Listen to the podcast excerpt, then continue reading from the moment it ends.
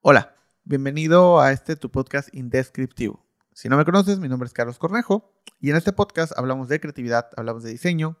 Eh, tenemos episodios donde hablamos con personas con un gran conocimiento en diferentes áreas y que genera una conversación súper interesante y que disfruto mucho y que podamos eh, pues aprender todos.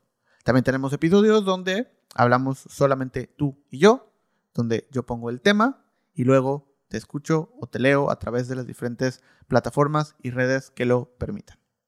Espero disfrutes este episodio. Bienvenidos a Indescriptivo, el podcast.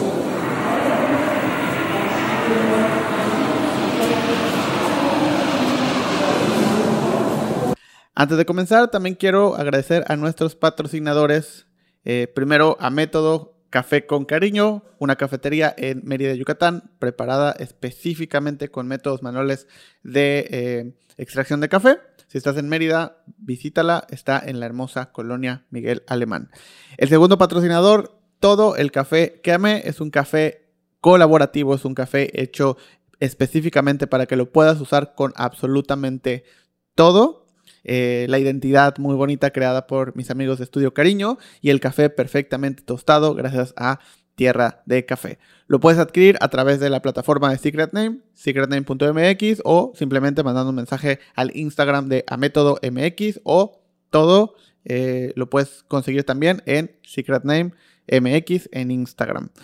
Y por último, también me encantaría recomendarte y pedirte que puedas adquirir mi primer audiolibro, No Compitas, Haz Compitas, directamente desde la plataforma de Secret Name, secretname.mx, un audiolibro que preparé con mucho cariño y que tiene absolutamente todo lo que necesitas para saber cómo colaborar y cómo sacarle el mayor provecho posible y conocer más de esta filosofía, no compitas, haz compitas.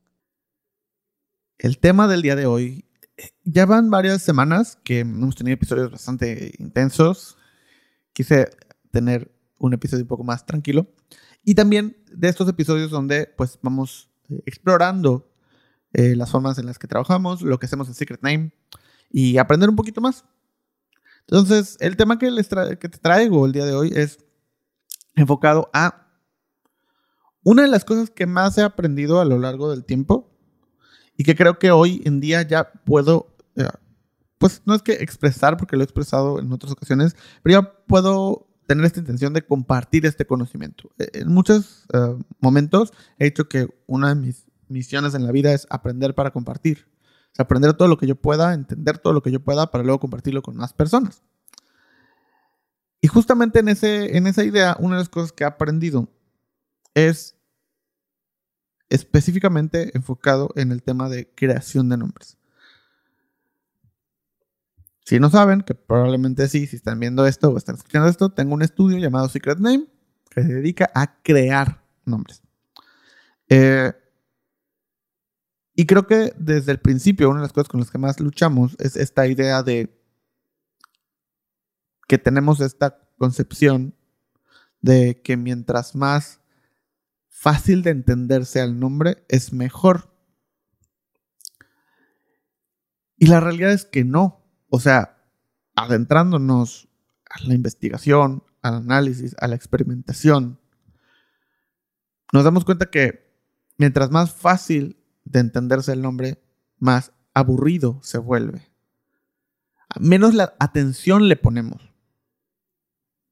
Ojo, esto no tiene, o sea, si tu nombre es aburrido, no quiere decir que vas a quebrar. No. Pero nunca vas a lograr tener una marca fuerte. Por lo menos no desde el tema conceptual. Porque tu nombre se vuelve predecible, aburrido, cansado, repetitivo. Y esto era algo que antes tenía un valor. Sí, por supuesto. Y que si es una empresa que tiene un nombre desde hace 20 años, es lógico que sea así. O sea, está bien ¿no? Pero hoy, si estamos creando una empresa hoy, un nombre fácil de entender es lo peor que puedes hacer. Porque literalmente estás dejando una oportunidad gigantesca allá afuera. Que no estoy diciendo que hagamos el nombre más complicado de la vida, no. Pero si tenemos la habilidad, la capacidad y el tiempo de crear un nombre que tenga un poco más de esencia, un poco más de contexto, nos va a favorecer gigantesmente. Un nombre fácil de entender nos da una cierta practicidad al principio. De corto plazo puede parecer una gran idea. Y probablemente en el corto plazo lo es. Si nuestra marca va a durar un tiempo muy pequeño, un nombre fácil de entender tal vez sería algo adecuado. Si vamos a tener una expo que no se va a repetir, si vamos a tener un nombre de una colección que no se va a volver a hacer, un nombre fácil de entender probablemente sea un camino adecuado. Pero si nuestra intención es que nuestro nombre perdure por siempre, ¿no? Por muchos años, darle un poco más de sentido puede ser un camino mejor porque al mediano y a largo plazo nos da más cosas de qué hablar, nos da la oportunidad de sorprender al usuario, nos da la oportunidad de crear una marca que realmente sea distinta desde el nombre a todo lo demás que conocemos. Yo entiendo perfecto que a veces nos da miedo lo extraño, lo raro, lo que no podemos comparar con otras cosas. El decir es que no entiendo ese nombre, es que no lo van a entender, es que no va a dirigir al mercado al que estoy buscando. Sí, Totalmente. Y ese es un valor gigantesco. El que no lo entiendan, el que se aleje del, rubro, el que sea distinto, porque entonces le prestan atención. Es naturaleza humana, nos atrae lo que no conocemos, lo extraño, le ponemos atención a lo extraño. Si aprovechamos eso a nosotros y a nuestra marca, nos puede ir muchísimo mejor. Y entonces viene el tema principal, para realmente crear un buen nombre, necesitamos no enfocarnos en las definiciones de las palabras. Necesitamos irnos a redefinir palabras. Ese es el objetivo real, redefinir palabras. No encontrar su definición. Porque si nos apegamos a la literalidad, hacerlo literalmente, bueno, eh, eh, esto significa salud en latín. ¿no? Porque yo hablo de salud. O esta palabra me hace referencia a bienestar. Porque yo vendo eso. Repetitivo, cansado y aburrido. Porque lo han hecho miles de marcas antes que tú. Y lo seguirán haciendo miles de marcas después que tú. Y al mismo tiempo también. Pero si entonces tomamos algo que no tiene nada que ver, pero tiene una gran historia que contar, y empezamos a relacionar nosotros este concepto y esta palabra con esto que nosotros somos y hacemos, y nosotros le creamos ese hilo conductor, le creamos ese camino para dos cosas que antes no tenían sentido, se vuelve una marca que tiene absolutamente todo para ser exitosa, porque la gente va a querer escuchar esa historia. Porque la gente le va a querer poner atención, porque la gente va a empezar a verlo, ¿Y qué va a pasar? Que otras personas van a decir, ah, eso funciona, y entonces lo van a empezar a replicar. Pero tú fuiste el primero. Y ese es el objetivo de crear una marca. Es el objetivo de crear un nombre, ser el primero, no replicarlo de los demás. Y ese es el punto aquí. Ejemplos hay miles, porque esto no lo inventé yo. Esto no es algo que, ah, bueno, yo estoy inventando y te lo estoy... No, ya existe. Y con cinco minutos que le dediques a investigar un poquito, vas a encontrar esta misma conclusión. O sea, no es un secreto, está ahí y solo necesitas dedicarle cinco minutos a analizar. Nada más. Pero no tienes que hacerlo. Para eso estoy yo aquí, que le dedico horas y horas y horas y años a entender esto y podértelo explicar y traértelo ya digerido. Mientras más extraño sea el nombre, más interés vas a generar. Ahora, ¿qué tan extraño o qué tan raro puede ser para que llegue un punto intermedio? Porque no se trata nada más de hacer algo, ah, pues súper loco y que nadie entienda. No, ¿cuál es la línea conductora? Es lograr contar una historia que relacione los dos puntos de una manera interesante. No lógica, interesante. Te quiero poner un ejemplo súper clásico, el ejemplo que, va, que está en todos los libros de marketing pero que al parecer se nos olvida. Y, creemos todo lo contrario a lo que nos explica este ejemplo. Vamos con una marca que todos conocemos. Apple.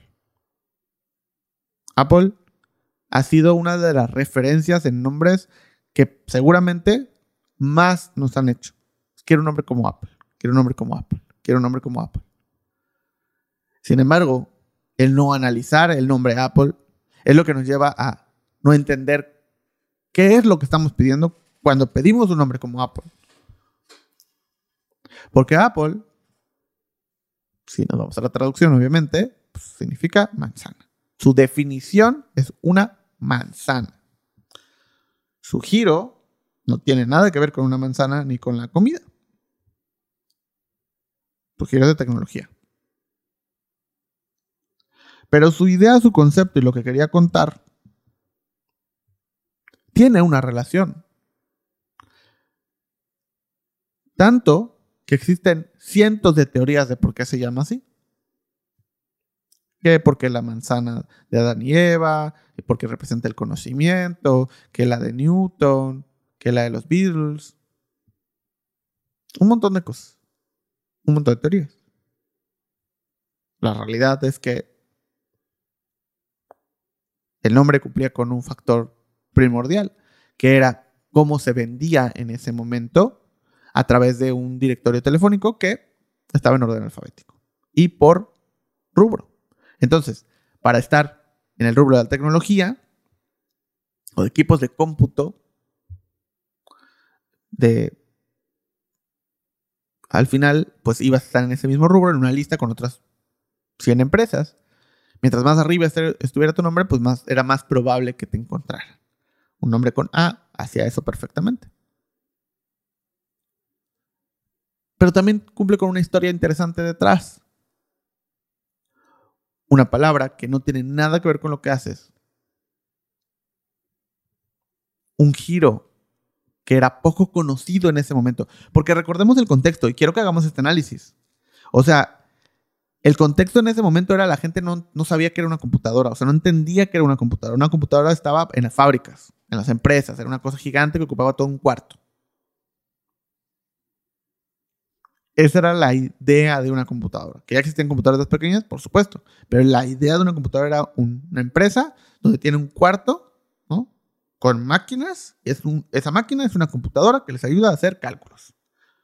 Ya, la idea de Apple era llevar las computadoras a las casas y que la gente tenga una computadora así como, pues en ese momento tenía una lavadora o tenía un refrigerador. Era un electrodoméstico. La idea es que fuera un electrodoméstico más de la casa. Iba a haber una computadora que todos iban a usar. Pero para lograr eso, primero tenía que hacer que la gente dejara de ver a la computadora como una cosa gigantesca que ocupaba un cuarto, como una cosa fea que estaba ahí tenía que verlo como algo que pudiera ser parte de la decoración de la casa y que le hiciera aumentar de nivel para los invitados, para la familia, y que más allá de la utilidad que podía tener una computadora que en ese momento pues, no se entendía bien, verlo como una pieza que iba a estar dentro de la casa y que se iba a ver bonita. El concepto es claro. Piensa diferente. No te vayas por lo común, no te vayas por su definición. Piensa qué más puedes hacer, qué más puede haber, a dónde te puede llevar esto. Y es así como, pues, tener un nombre que tiene un significado que todos conocemos, tiene una definición que todos conocemos, pero para un rubro que no tiene absolutamente nada que ver, y redefinir esa palabra al nivel en el que hoy, si digo Apple, pensamos primero en la empresa y luego en la fruta, es el objetivo principal y es lo que Apple representa.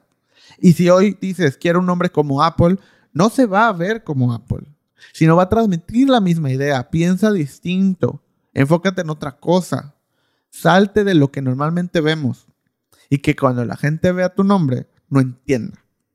Y cuando tú le cuentes la historia, entonces ponga atención. Y ese es el punto y ese es el objetivo de todo esto. Y están así que la gente empezó a crear historias, empezó a crear conspiraciones de por qué se llama así, de dónde viene y qué significa, ¿no? Y que si venía del futuro y porque app de Apple era por eso empezaba a verse las aplicaciones y por eso Porque ya sabía cómo se iba a ver. O sea, tal vez no lo sabemos, pero como no tenemos esa información y como no tenemos tampoco eso, lo que podemos analizar de esto y lo que vamos a aprender es cómo el pensar diferente al final del día nos lleva a cosas que nadie ha pensado. Y ojo, si analizamos también la marca al principio, tenía ciertas características. De entrada, esa marca venía acompañada de un apellido de marca, que era computer, computadora. ¿Para qué? Para que entonces empezaran a hacer la relación. El nombre nunca iba solo. Siempre era Apple Computer. Para que la gente empezara a relacionar. Eventualmente eso se eliminó. Tanto que pues ya no lo hacen computadoras. Y, probablemente ya ni siquiera es su negocio principal. Pero en ese momento no podían saber que iban a existir los celulares y que ellos iban a ser uno. Que iban a existir los iPods o los reproductores y que iban a ser uno. Los, el iPad. O sea, no, no sabían eso, no existía. todavía no se inventaba. Pero un nombre que sigue funcionando para todo eso. Porque no tiene que ver con su giro, no tiene que ver con su rubro, sino tiene que ver con una idea. Y esa idea la conectan con lo que ellos hacen. Entonces eso te da la libertad en lugar de encerrarte. Y por eso es cuando les digo que pensar en un nombre fácil de entender es pensar a corto plazo. Pensar en un nombre que te lleve a un concepto más grande, más allá de tu negocio, más allá de lo que vendes hoy, más allá de lo que haces hoy, es pensar a mediano y largo plazo. Es crear un nombre que realmente te pueda funcionar y que realmente no solo te ayude a crecer, sino te impulse a crecer.